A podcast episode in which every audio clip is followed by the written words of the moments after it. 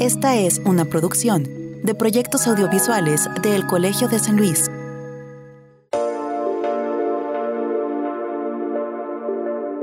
Nadie puede decirse sorprendido cuando hablamos de contaminación de ríos.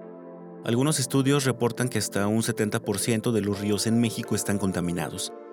La mayoría de estos casos están relacionados a la industria, a prácticas urbanas y económicas. Digamos que las corrientes superficiales han sido la solución más viable, aunque evidentemente no la mejor, al problema de los desechos. Tampoco debe sorprendernos la cantidad de problemas ambientales y de salud que esto acarrea. Muchas de estas aguas son de consumo humano de forma directa o indirecta. Pensemos por ejemplo en todos los sembradíos y hortalizas en México que se riegan con aguas residuales. Podríamos pensar que la solución a este grave problema es simple. Cerremos los grifos y compuertas de las industrias. Sin embargo, la contaminación de los ríos está ligada a una serie de actores, prácticas culturales y factores económicos y territoriales que lo vuelven un problema complejo y difícilmente erradicable si se le mira desde un solo frente. Un ejemplo de esto es el río Atoyac, que atraviesa territorios de estados como Puebla y Tlaxcala y en donde un grupo de científicos y académicos de diversas instituciones elaboraron un plan para reducir los contaminantes del afluente. Hoy en Entre Voces conoceremos la historia de este proyecto en voz de la doctora María de Lourdes Hernández, investigadora de El Colegio de Tlaxcala, y de la contadora Odilia Castañeda, presidenta del Comisariado Ejidal del municipio de San Mateo Ayecac, Tlaxcala, y quien forma parte de la población afectada por la contaminación del río Atoyac. Escuchemos esta experiencia, porque supongo que como este caso hay muchos, pero este es un buen ejemplo de que la ciencia puede dar una solución. Proyectos audiovisuales del Colegio de San Luis presentan Entre Voces, un espacio de comunicación de las ciencias sociales y las humanidades.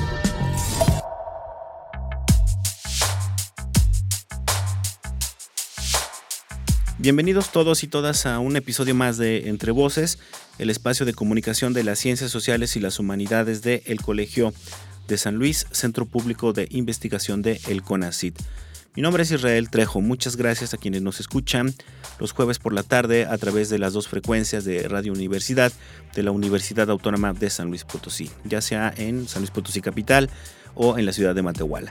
También gracias a quienes nos escuchan los jueves, los viernes, perdón, en la mañana a través de la radio del Colmich, una interesante apuesta radiofónica en línea del el Colegio de Michoacán y también gracias a quienes nos escuchan y comparten nuestros contenidos a través de las plataformas digitales. Estamos en Spotify, también estamos en Mixcloud y en Google Podcast.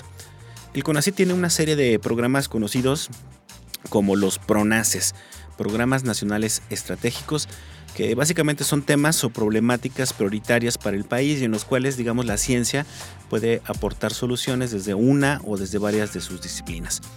Estos grandes temas van desde salud, seguridad humana, agentes tóxicos y procesos contaminantes, agua, cultura, educación, energía y cambio climático, eh, sistemas socioecológicos, soberanía alimentaria y vivienda. Como podemos deducir, muchos de estos eh, problemas o vacíos, digamos, en la política social de México atraviesan al menos por uno o varios de estos temas estratégicos como por ejemplo la contaminación de los ríos, que fácilmente podemos inscribir en los temas de agua, salud, agentes contaminantes, en seguridad humana y soberanía alimentaria, solo por decir algunos. Es por eso que hoy en Entre Voces hablaremos sobre un caso que ejemplifica bien este rasgo multifactorial y de complejidad de los problemas actuales y en otro sentido ejemplifica también muy bien el enfoque de multidisciplina y de ciencia de frontera tan deseado en la tendencia de trabajar bajo el esquema de grupos de investigación.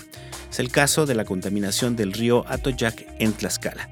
Recientemente vio la luz un libro titulado Río Atoyac hacia una gestión integral de una problemática multifactorial, publicado por varias instancias gubernamentales de Tlaxcala, también por el Colegio de Tlaxcala y CONACIT a través de algunos de sus centros de investigación, y en donde el Colsan por ahí tiene una participación con el doctor Germán Santa Cruz. Eh, bueno, el libro da cuenta de los enfoques y de la ruta trazada para atender la problemática del río Atoyac y fue coordinado por Carlos Alberto Ávila Horta, por Alejandro Lozano, a quien tuvimos recientemente también aquí en el programa de radio, y a la doctora Lourdes Hernández del Colegio de Tlaxcala, a quien tenemos hoy de invitada para esta charla, junto a Odilia Castañeda, contadora y presidenta del Comisariado Ejidal de San Mateo Ayayac, Tlaxcala. Entonces los invito a que escuchemos esta interesante charla que entablamos con ellas dos. Entrevista.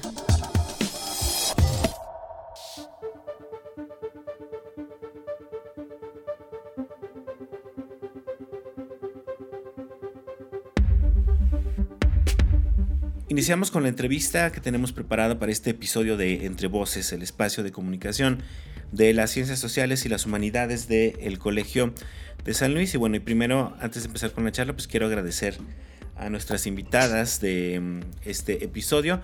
Primero le voy a dar la bienvenida a la doctora María de Lourdes Hernández Rodríguez. Ella es profesora investigadora del Colegio de Tlaxcala y una de las eh, coordinadoras precisamente de la publicación de la cual estamos tomando la información para hacer esta entrevista que se llama eh, Río Atoyac, hace una gestión integral de una problemática multifactorial. Doctora Lourdes, de verdad muchas gracias por aceptar esta entrevista, bienvenida.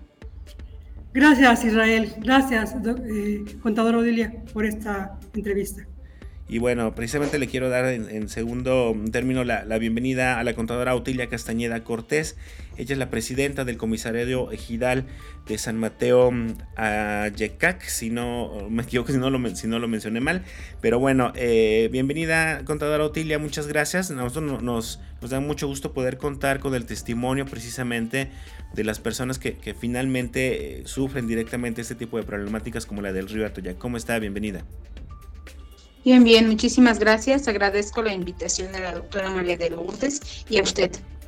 Muy bien, pues eh, no sé, doctora Hernández, si pudiéramos eh, empezar un poco hablando de cuestiones geográficas del río Atoyac, para quienes no vivimos cerca de Tlaxcala o no conocemos muy bien la región, tal vez sería importante eh, aclarar primero dónde se encuentra el río Atoyac, más o menos cuáles son eh, eh, sus condiciones eh, geográficas, qué municipios atraviesa, si pertenece a algún sistema hidrológico, todas estas cuestiones. Sí, bueno, pues gracias. el río Atoyac, nosotros estamos, digamos que en el altiplano mexicano, en la parte central del altiplano mexicano. Somos el estado más pequeño de la República. Bueno, solamente la Ciudad de México, como ahora entidad federativa, es más pequeña que nosotros. Y el, estamos em, dentro de la, de la cuenca Alto Atoyac, que se irriga por el río Zahuapan y por el Atoyac. Este último es el río que estamos, em, que estamos estudiando en este momento a través de, de la participación de ocho instituciones nacionales y 18 investigadores. Bueno, el Atoyac nace básicamente em, derivado de, de, las aguas del volcán eh, del volcán Iztaccíhuatl, atraviesa Puebla, o sea, baja por el estado de Puebla, atraviesa un centro urbano importante que es San Martín Texmelucan e ingresa al estado de Tlaxcala eh, por el municipio de Tepetitla. Eh, pasa por cinco municipios, Tepetitla, eh, Tetlatlaucas, Nativitas, y converge básicamente al sur en la parte de Nopalucan, de, digo, perdón, en la parte de Papalotla, converge en Papalotla con el Atoyac y nuevamente atraviesa ya al estado de Puebla. Pero pues nosotros estamos básicamente eh, eh, interesados en el Atoyac porque irriga la parte sur del estado de Tlaxcala en la que se encuentra la parte sur misma del distrito de riego 056 y es la zona hortícola del estado de Tlaxcala por históricamente es la zona hortícola del estado, ese es el punto de interés. Muy bien, señor Otile, ya mencionó por ahí la doctora Lourdes, que es una región hortícola, pero para los habitantes, para los lugareños de, toda esta zona de, donde ustedes se habitan, eh, ¿cuál es la importancia del río Atoyac? ¿Cuál ha sido la importancia histórica? También pues simbólica y, cuáles han sido los cambios que ha sufrido últimamente este, este río. Bueno, la importancia ha sido muy grande debido a que anteriormente pues había muchas especies, había mucha vida en nuestro río, pero a raíz de que llegaron industrias, industrias en el estado de Puebla, que básicamente eh, sus desechos son recibidos en el Atoyac, pues han muerto varias especies. Eh, tenemos el asentamiento de Pemex, tenemos el asentamiento de un complejo petroquímico llamado Quetzalcoatl, en donde están asentadas bastantes industrias, está la metalmecánica, está una empresa conocida como Racini Frenos, entonces todos esos desechos vierten al río. Eso ha contribuido a la alta contaminación. Eh, últimamente se construyó una autopista llamada como el Arco Norte. Junto a ese arco norte eh, desfoga sus residuos este complejo Quetzalcoatl, que son más de 10 empresas ubicadas en el estado de Puebla y usan como medio de desecho el río Atoyac. Asimismo, el complejo petroquímico Pemex, que es una empresa que desecha altos contaminantes al río, causante de enfermedades en la comunidad de Villalta, de San Mateo y de Tepetitla, pertenecientes al municipio de Tepetitla de la Rizaba. El río, como bien lo he mencionado, ha sufrido bastantes cambios. Si bien es cierto que las empresas han traído trabajo, han traído quizá la mejora de condiciones de varios hogares, también han traído bastantes enfermedades. Así también pues la industria textil, no lo vamos a negar, eh, las fábricas de tela que se encuentran ubicadas en Villalta han sido las causantes también de, de, altos contaminantes, ya que para teñir la mezclilla pues utilizan un azul, un, químico, una sustancia muy fuerte que al lavarla, eh, la mezclilla pues necesita varios procesos y entre los cuales pues ellos usan un azul, un, colorante azul que cuando usted compra una prenda, esa, esa tinta sale, aunque se mande a un proceso, esa tinta se desprende de la mezclilla. Entonces, como lo mencionaba, el río ha sido un afluente muy importante, ya que hay una presa en el estado de Puebla, la cual recibe los desechos del drenaje de San Martín, de varias fábricas de San Martín, y esa presa es la que nos surte de agua en el ejido.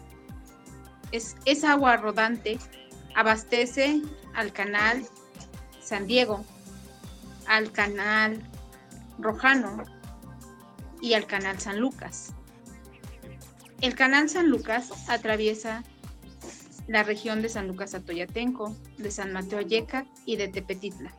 En esas tres poblaciones abastece de agua a pequeños propietarios y a ejidatarios. Por el otro lado, el Canal Rojano, que también se desprende de la presa, abastece de agua al ejido de San Mateo Yeca a una parte de Villalta, ejidatarios de Tepetitla, ejidatarios de San José Atoyatenco. Y tenemos el Canal San Diego. El Canal San Diego también atraviesa Villalta, se dirige hacia San Diego Socoyucan, sube hacia la región de Ixtacuistla y por último riega el ejido de Santa Cruz el Porvenir. Nosotros no tenemos, no contamos con pozos en este ejido. Por lo tanto, nosotros obtenemos agua de la presa. Como le mencionaba, esa presa se llena con los residuos de San Martín Texmelucan, del estado de Puebla. Prácticamente nosotros dependemos del estado de Puebla, pero esas aguas son de uso doméstico, son de empresas y no tenemos nosotros ni luz en el ejido ni la capacidad económica como para adquirir un pozo. Entonces, la parte que la presa, que ya no se puede, perdón, de la, presa almacena cierta cantidad de agua y si nosotros ya no la necesitamos en los canales, esa agua se va al río. Como tal, el río es el desfogue de esa presa. Entonces, hay personas encargadas de los módulos de riego, que ellos son los que nos preguntan si necesitamos servicio de, de agua en el ejido y si no, cierran las compuertas y esa agua se va al río.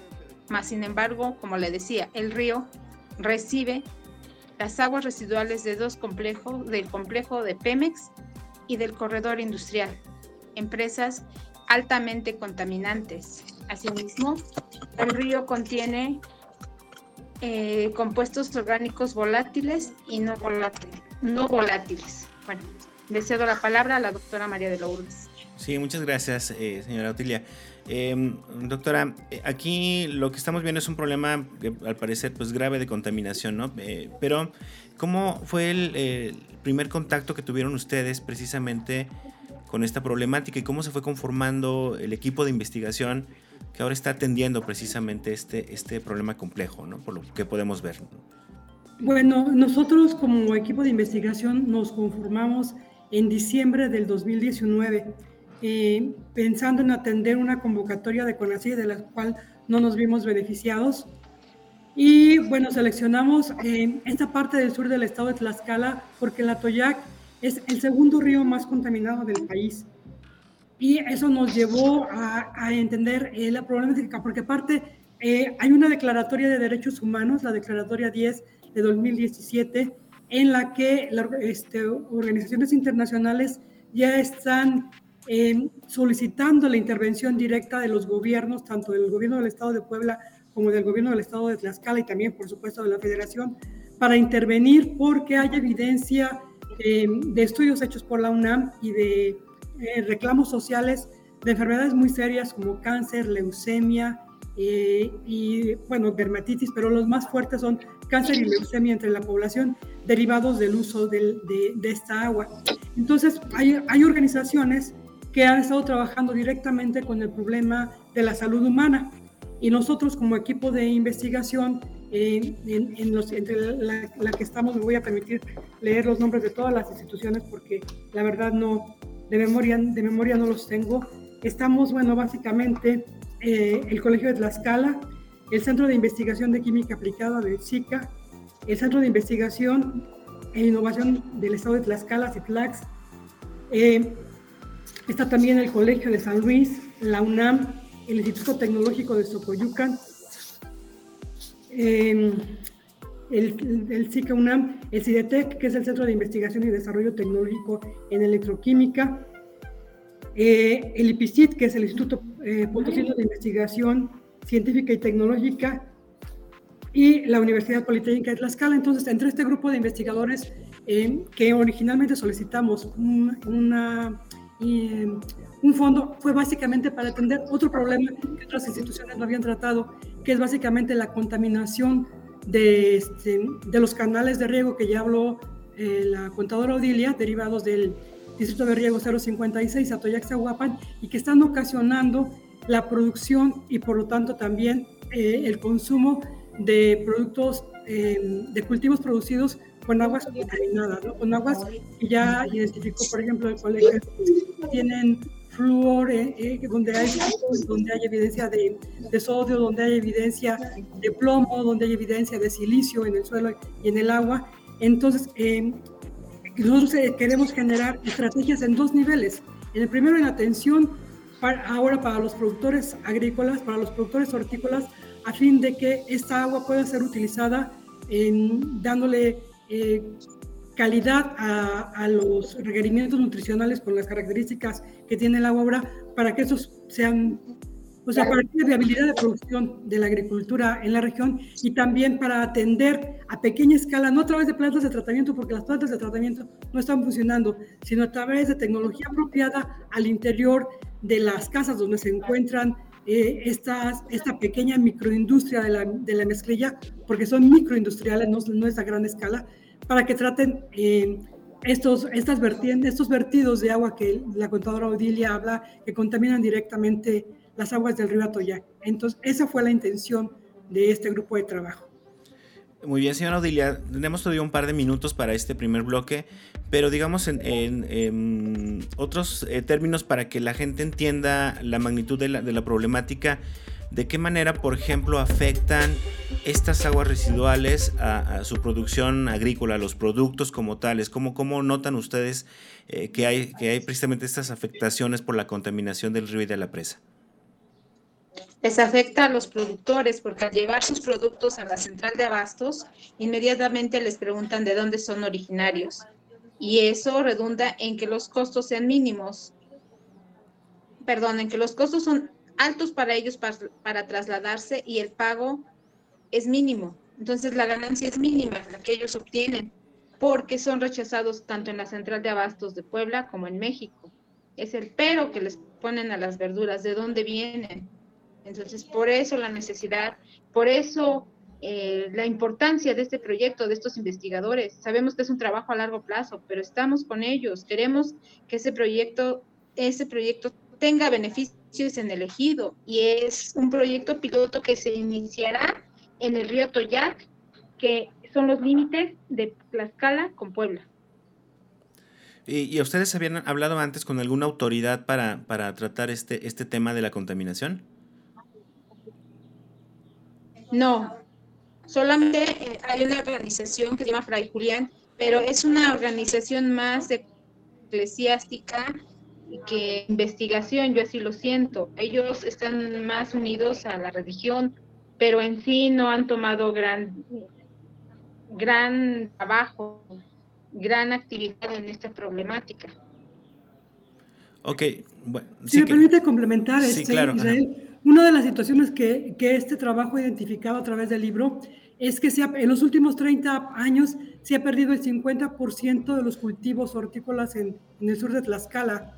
Y entonces, eh, este, este, cambio en, en, la producción o sea, eh, ha disminuido el lava, eh, ya no, bueno, no, se, no se consumen cultivos tradicionales y esto ha afectado no solamente la ingesta de la población local, sino también está, este, está afectando incluso las prácticas tecnológicas de la población. ¿no? han tenido que cambiar cultivos, han, puesto cultivos nuevos como por ejemplo el brócoli, porque digamos que el cilantro, eh, eh, el pápalo, este, el perejil, hace 50 años esta era la zona productora de perejil y de cilantro a nivel nacional y ahora no lo puede producir porque la NOM 001 y la NOM 002 les impiden eh, regar sus campos con este tipo de agua.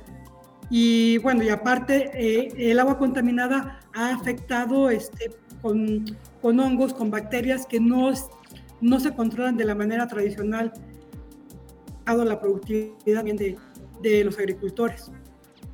Y esto evidentemente también conlleva pues un, un, un impacto económico, ¿no? Para, para todos los habitantes entre otras cosas como dicen cambios culturales, etcétera. Y ese es un tema tal vez el que podríamos ahondar un poco más en el segundo bloque. Vamos a ir a nuestra primera eh, pausa de, esta entrevista. Em, donde pues intentaremos saber ahora como ya como grupo conformado cuáles son los primeros pasos que están dando. Ya nos mencionó la señora Audilia que es un proceso de, de, largo alcance, ¿no? de a largo plazo.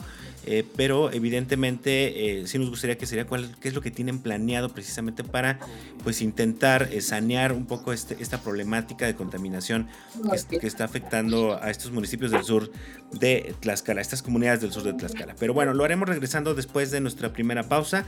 Les recuerdo que estamos hablando sobre pues una problemática compleja y grave de contaminación en el río Atoyac en Tlaxcala con la doctora María de Lourdes Hernández Rodríguez del Colegio de Tlaxcala y con la contadora Odilia Castañeda Cortés, presidenta del comisariado Ejidal de San Mateo, Ayecac, también allá en Tlaxcala.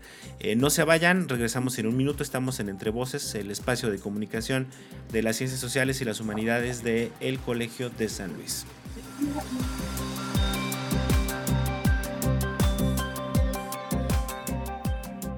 Conocid, el Colegio de San Luis y proyectos audiovisuales presentan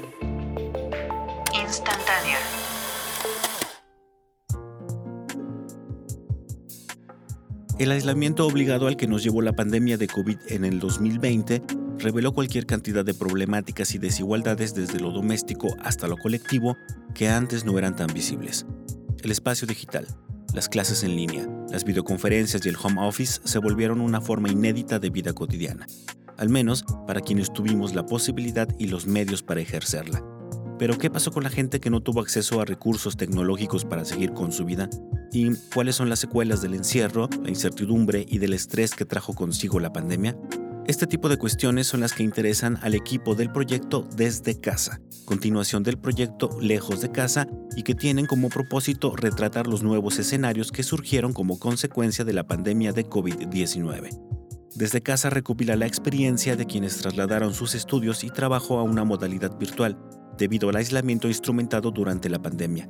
El proyecto estuvo compuesto por 17 entrevistas a estudiantes, profesores e investigadores de El Colegio de San Luis y representó también una suerte de acompañamiento para que los que no pisaron la institución durante ese tiempo supieran que había gente interesada en conocer su situación y cómo se sentían en el aislamiento. El proyecto es liderado por el investigador Jorge Morán y el pasado 11 de mayo tuvo una presentación a través de un video en las instalaciones de El Colegio de San Luis. Al respecto, el doctor Morán afirmó que no hay vuelta a la normalidad e invitó a cuestionarnos cuál es esa realidad a la que queremos regresar. Por su parte, la doctora Fuensanta Medina, parte también del equipo de investigación, lanzó varias preguntas que nos invitan a reflexionar sobre cómo quedó el país, cuál es el nivel de exclusión, de pobreza y qué se puede hacer desde la investigación social. El equipo del proyecto está conformado también por miembros del área de difusión, como Lidia Huache, Miriam González y Jacqueline Fierro, y colaboradoras como Fernanda Martínez y Laura Hernández. Estás escuchando Entre Voces, el programa de radio del Colegio de San Luis. Contáctanos radio arroba colsan.edu.mx o visita nuestro micrositio web entrevocescolsan.wordpress.com. Entrevista.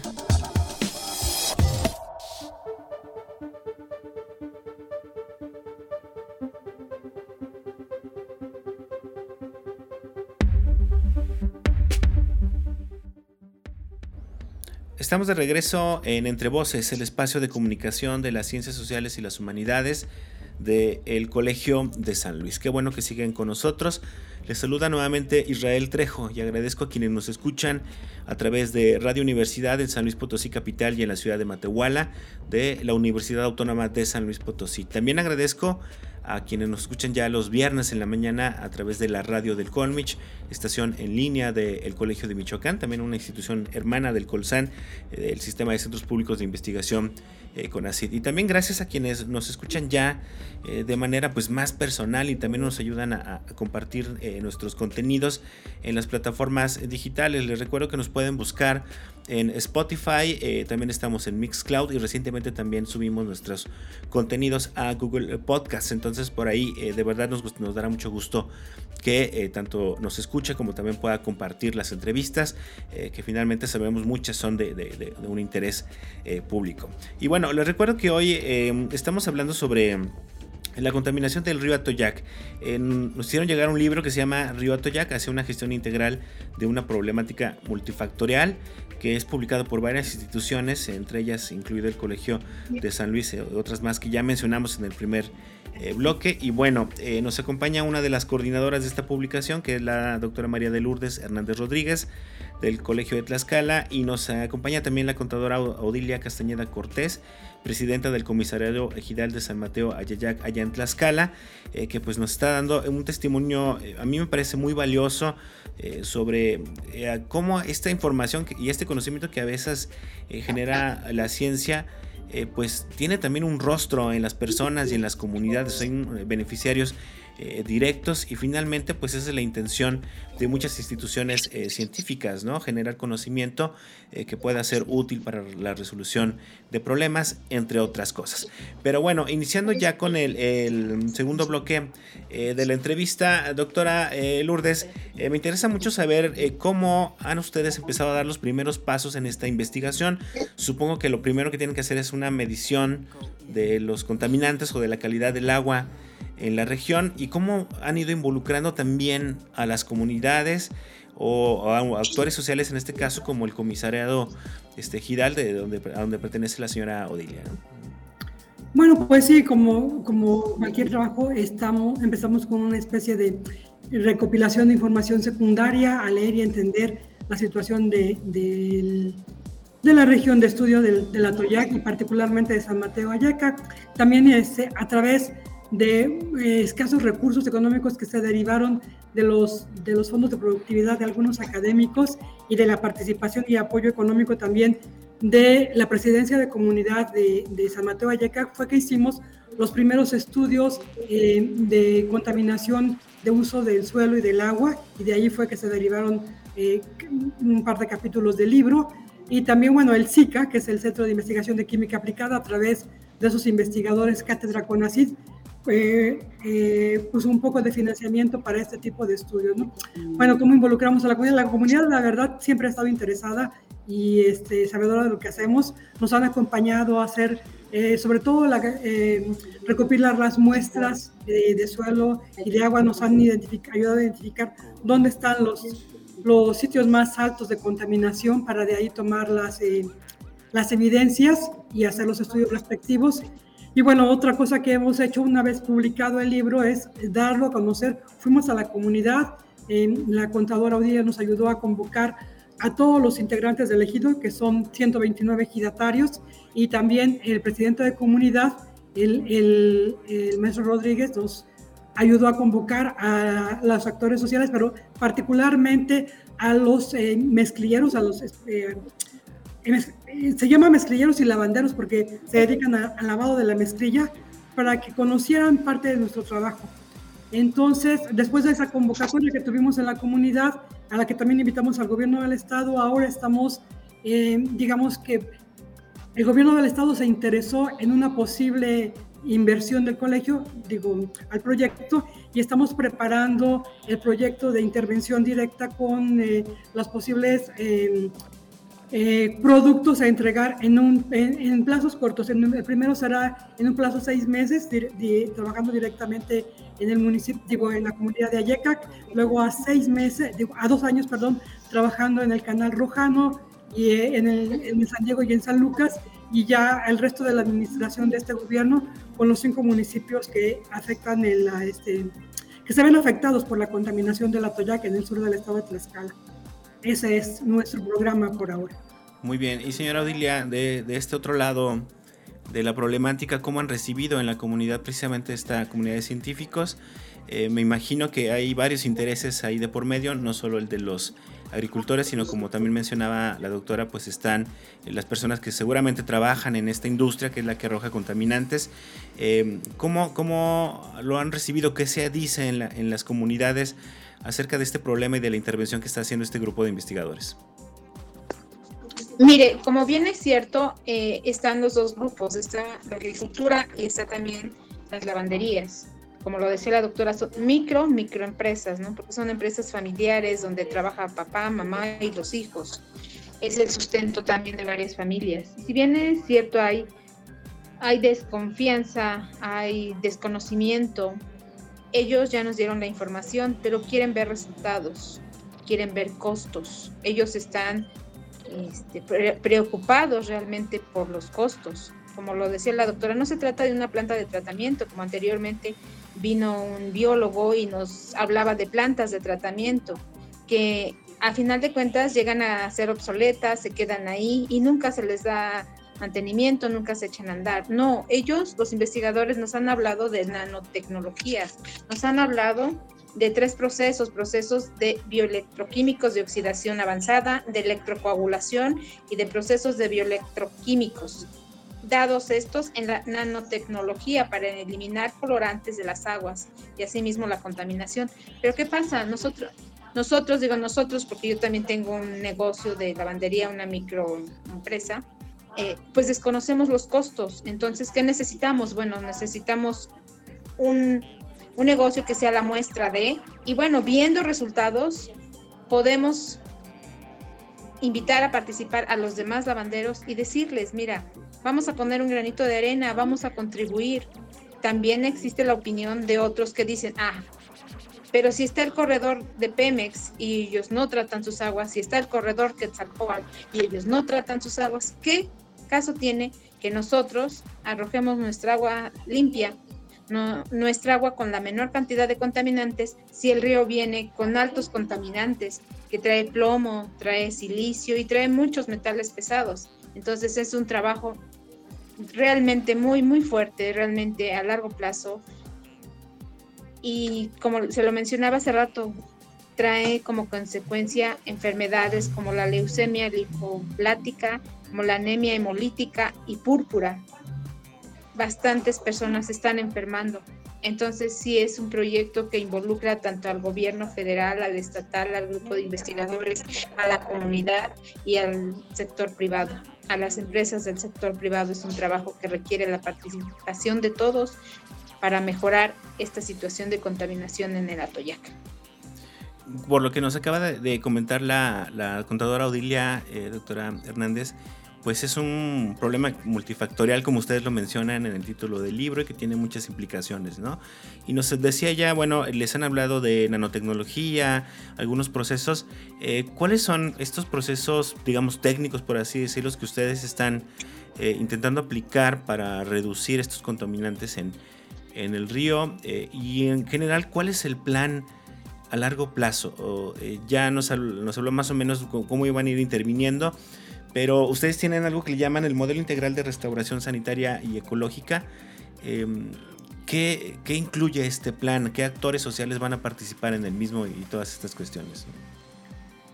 Bueno, el primer, el primer punto de, de, inflexión en términos de actores va a ser, eh, estamos trabajando con el sector académico. Creemos, e, e, este enfoque que es un enfoque transdisciplinario, bueno, estamos tendiendo a la transdisciplina, eh, tiene la característica de que tiene, eh, estamos compuestos por investigadores sociales, digamos, sociólogos, antropólogos, agrónomos, químicos, bioquímicos, y bueno, varios, eh, varios este, electroquímicos.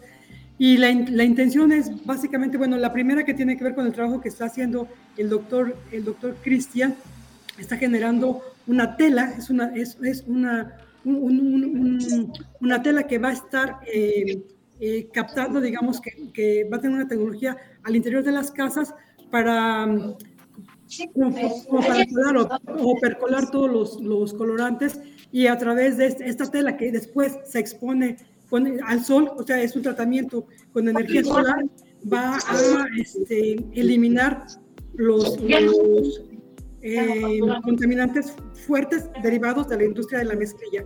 Está otro trabajo que está haciendo la doctora, eh, la doctora Ávila, ella, la doctora Yolanda Reyes, perdón, la doctora Yolanda Reyes, ella tiene que ver más con infraestructura, este, como una, como especie, como un tipo de planta de tratamiento, pero a pequeña escala, al interior de las, de las instituciones, digo, al, al, interior de las, no de las instituciones, sino de las microempresas, y eso tiene que trabajar con cuestiones de oxidación.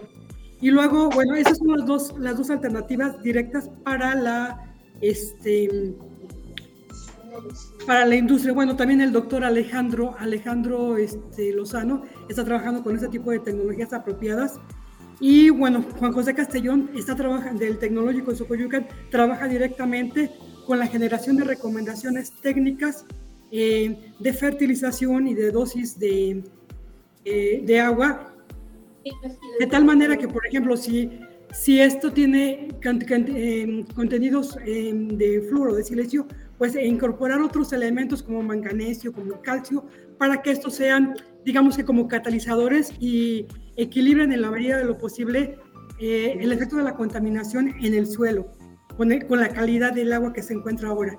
Y la parte de nosotros que tiene que ver básicamente con la gestión, con la gestión del agua, con la gestión del, del conocimiento para dar a conocer estas tecnologías y promover la adopción. En, ese, en estos dos estamos trabajando.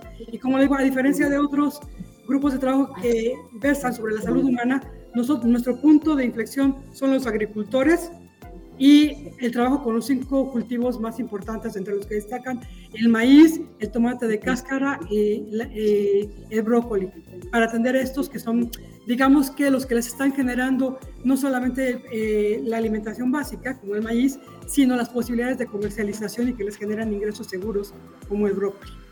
Y en términos sociales y políticos, ¿cómo, cómo se están involucrando? Es decir, ¿cómo están precisamente acercándose a los ejidatarios, a los mezclilleros, eh, para intentarlos convencer de, que esta solución es posible, pero se requiere una participación eh, de muchos actores, ¿no? Bueno, en primer punto, gracias a la, coordinación del Comisariado Ejidal y del Consejo de Vigilancia de, del, um, del ejido de San Mateo Valleca. Bueno, tenemos reuniones con los, con los, agricultores, con los agricultores, hemos salido a campo y les estamos informando eh, de, lo que, de lo que hacemos. Tenemos reuniones el grupo de trabajo tiene reuniones quincenales y bueno, la, contadora Odilia está siempre eh, invitada a participar en estas reuniones. También tenemos la, la, participación del gobierno del Estado y ahora, este, en últimas fechas, la posibilidad de una especie de financiamiento vía gobierno del Estado a través de este, el gobierno de Holanda, que es una, una posibilidad que se está sondeando ahora de, de los Países Bajos para la atención a problemas bajo el esquema este de eh, atención a la naturaleza, ¿no? Em, también eh, con, con, los, con los industriales, debo de decir, con los microempresarios de la industria, sí hemos tenido algunos em, mm, rechazos porque nos ven como invasores, ¿no? Incluso eh, a la contadora le han dicho que estaba como que estamos eh, entrando a, la intimidad de esta, de esta comunidad que aparentemente pasa desapercibida, ¿no? Porque es, es pequeña y está, este, la, por ejemplo, la zona agrícola no tiene energía eléctrica, todo el agua es rodada, a pesar de que está en el centro de Tlaxcala. Entonces, eh, si alguien no conoce al interior el entramado, puede pasar desapercibida pero lo cierto es que ahora se denomina hasta los nuevos reyes de la mezclilla, ¿no? En escala de la importancia económica y en términos de, economía y de contaminación del agua. Entrar con ellos ha sido un poco difícil, pero estamos en la gestión a través de la, de la contadora Odilia, que tiene las dos funciones, que es microempresaria, que también es agricultora, y a través de otro grupo alternativo de, empresarios que, que, están, este, que están agrupados en una una de 30 micro, eh, microempresarios y que, bueno, ya dijeron que sí van a participar, pero que sí nos están, este, quieren ver a, a, como dice la, la verdad ya sí, en términos de, acciones concretas, pues solamente se, está, se han establecido parcelas demostrativas de algunos cultivos con la contadora Odilia, bueno, la gente del, del, este, y no hemos trabajado directamente todavía con los con los agricultores, porque si bien empezamos en el 2019 a gestar la idea, lo cierto es que apenas, bueno, bueno, vino la pandemia y demás, y recientemente hace, eh, eh, desde septiembre del 2021 hasta ahorita, es que hemos trabajado. El libro se empezó a gestar en septiembre, se terminó, se terminó en diciembre, y es que estamos ahora con el contacto con las comunidades para que nos permitan intervenir. Muy bien, señora Odilia. Y en su papel como comisar, como presidenta del comisariado Gidal, ¿qué tan complicado ha sido precisamente eh, pues hablar ¿no? con, la gente eh, para tratar de, entender y que además no solo entender la problemática a través de, la visión de los científicos, sino también compartir sus propios saberes locales para ayudar precisamente al, grupo de investigación. ¿Cómo se ha, cómo se ha relacionado usted con, con los otros comisarios ejidales para que se involucren en este, en este proyecto? Bueno, en mi caso soy la segunda mujer comisariada. Yo tomé el cargo en el 2019, mi periodo tarda tres años. Entonces sí ha sido un poquito complicado invitarlos, porque como le menciono, hay desconocimiento. Anteriormente no había llegado ningún grupo de investigadores, ni tampoco se habían relacionado con ellos, ir al campo, ir a hacer trabajo de campo e invitar a los ejidatarios. El comisariado era un poquito apático, eh, los comisariados anteriores, como que no les interesaba, igual y si venían investigadores no les hacían caso, no les daban la oportunidad, pero creo que en lo personal creo que es el momento de tomar esa iniciativa, de trabajar, de buscar una solución. Sabemos que es un proyecto, como le mencionaba, a largo plazo, pero hay que empezar, porque si no empezamos ahorita, ¿cuándo? Cuando la contaminación cada vez es mayor y pues hay que poner un granito de arena y como lo mencionaba la doctora María de Lourdes, en lo personal yo les he recibido, les he, les he brindado el apoyo en lo que respecta a mi persona y en lo que está a mi alcance yo estoy dispuesta a participar para que ellos hagan su trabajo de investigación. Eh, se hizo la presentación del libro, vino, vinieron representantes del gobierno federal y asimismo invitamos al presidente del módulo de riego y tengo contacto con los comisariados de mi municipio, con el, el comisariado de la comunidad de Tepeticla y con el comisariado de la comunidad de Villalta.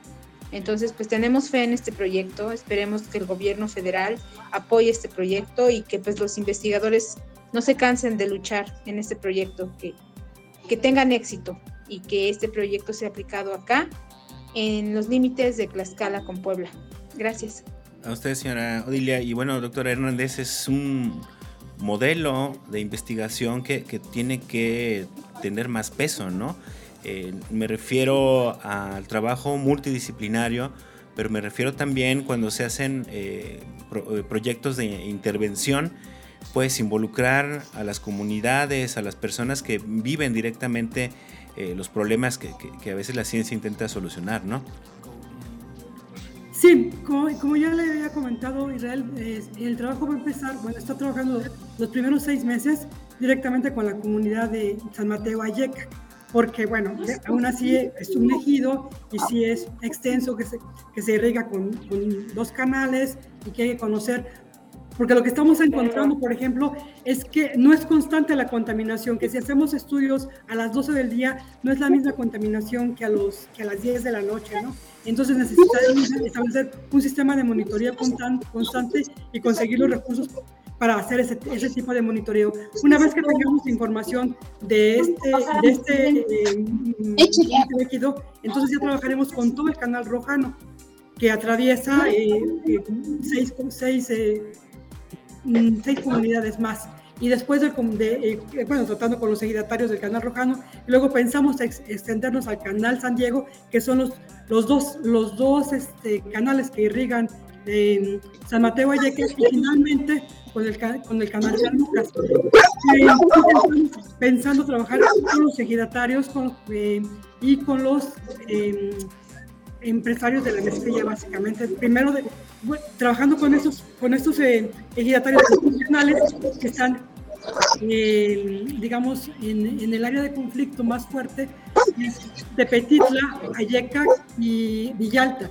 Después de ahí, entonces ya seguiría con las otras comunidades y luego con los otros municipios de la, de la región de estudio.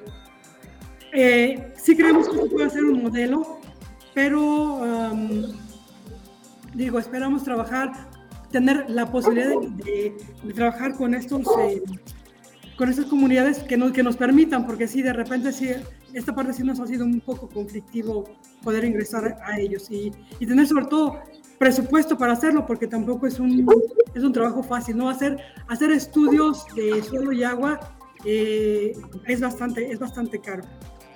Muy bien, y ya para, para cerrar esta entrevista, bueno, quienes estén interesados en conocer más a fondo el proyecto, dónde se puede eh, conseguir el libro o dónde pueden eh, contactarlos ustedes para eh, conocer de más, más de cerca todo el trabajo que están haciendo. Bueno, el libro está disponible en la, en la página del Colegio de Tlaxcala. Ustedes buscan en la página del Colegio de Tlaxcala donde dice publicaciones y de ahí a libros, entonces ahí está, es, es descargable, es un libro de libre acceso, entonces no hay ningún problema por el uso. Tenemos dos versiones, la versión, la versión extensa y una versión corta que es tipo folleto de divulgación y cualquiera de los dos puede bajar. Y pues las direcciones como académicos están también en la página del Colegio de Tlaxcala, ahí está el correo electrónico, para no dar datos y que se pierdan, ahí está el correo electrónico y los teléfonos del colegio, siempre disponible. En el caso de la contadora, pues ella dirá. Bueno, pues gracias a ustedes y gracias a usted, eh, contadora Audilia, por, permitirnos hablar con usted, hablar con todo nuestro auditorio y conocer desde adentro de las comunidades esta, esta problemática y de qué manera se están involucrando. Muchas gracias por, por esta charla. Sí, gracias Israel, gracias al Colegio de San Luis por esta participación y al programa de voces. Sí, muchas gracias también a la doctora Lourdes Hernández Rodríguez por, por eh, regalarnos esos minutos para todo nuestro auditorio y de verdad, bueno, seguiremos atentos a, a, cómo va avanzando el proyecto. En general hay diversos grupos de investigación que se están formando en México para atender este tipo de problemáticas. Y a nosotros como medio de divulgación de las ciencias en general y de las ciencias sociales en particular, pues nos interesa porque evidentemente los temas del agua tienen una carga social eh, innegable. Y bueno, les agradezco mucho también su atención eh, y los invito a que nos sigan en una próxima emisión de Entre Voces, el espacio de comunicación de las ciencias sociales y las humanidades del el Colegio de San Luis. Hasta pronto.